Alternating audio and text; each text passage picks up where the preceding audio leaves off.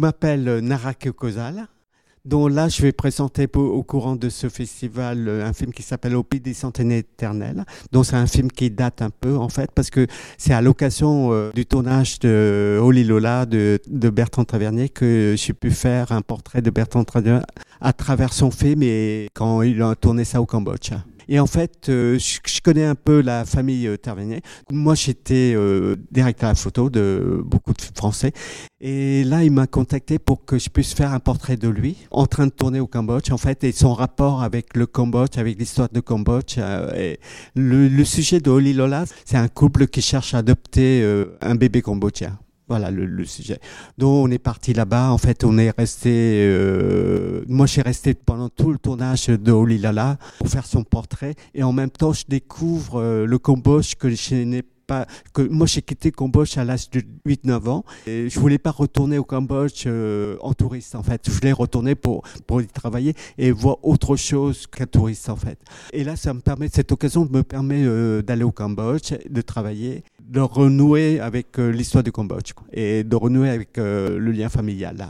En, plus, pourquoi c'est tout simplement, c'est quand même pas simple de retourner au Cambodge qu'on a quitté euh, il y a très longtemps en fait, c'est-à-dire 20 ans après.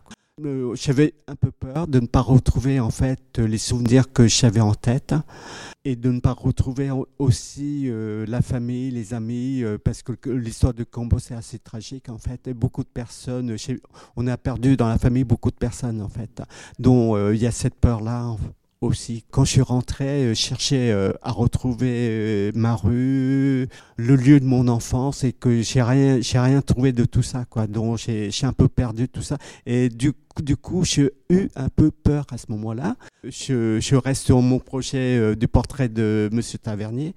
Et je sais pas qui, il me faut quand même deux ou trois semaines avant de pouvoir en fait euh, voir et sentir la réalité cambodgienne donc pour moi, c'était un peu difficile. Et même euh, la nuit, en fait, je, suis du mal euh, à dormir parce que je voyais des fantômes, en fait, euh, qui jouaient avec moi. C'était quand même, c'était pas facile les premiers jours. Donc c'était assez difficile.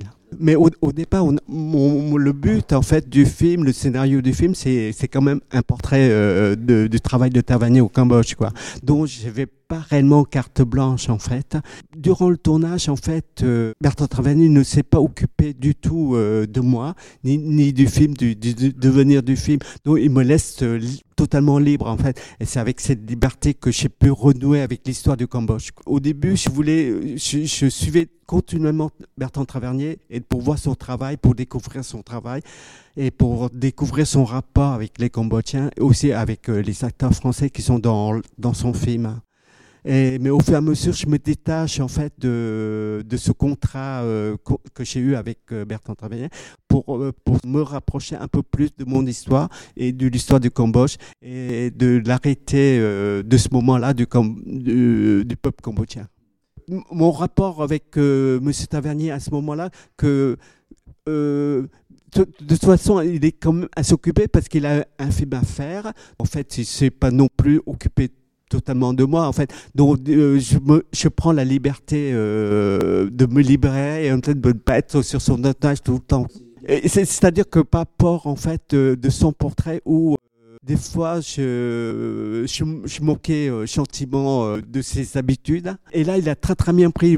C'est un monsieur qui a beaucoup, qui, avait beaucoup beaucoup d'humour. Donc euh, ça s'est très bien passé. Moi, je pense qu'il a qu'il vraiment réellement aimé le film. C'est pour ça il a accepté qu'il n'a pas pris la, première place dans le film. Et c'est surtout l'histoire du Cambodge qui a pris la première place en fait. Et ça lui convient parfaitement aussi. Ah, oui, non, en plus, c'est vraiment c'est un monsieur qui a un savoir euh, monstrueux, quoi. Donc, il, connaît beaucoup, beaucoup de choses, quoi. Que ce soit historique ou que ce soit tout sur le cinéma français ou ailleurs. C'est un monsieur que, que j'admire beaucoup.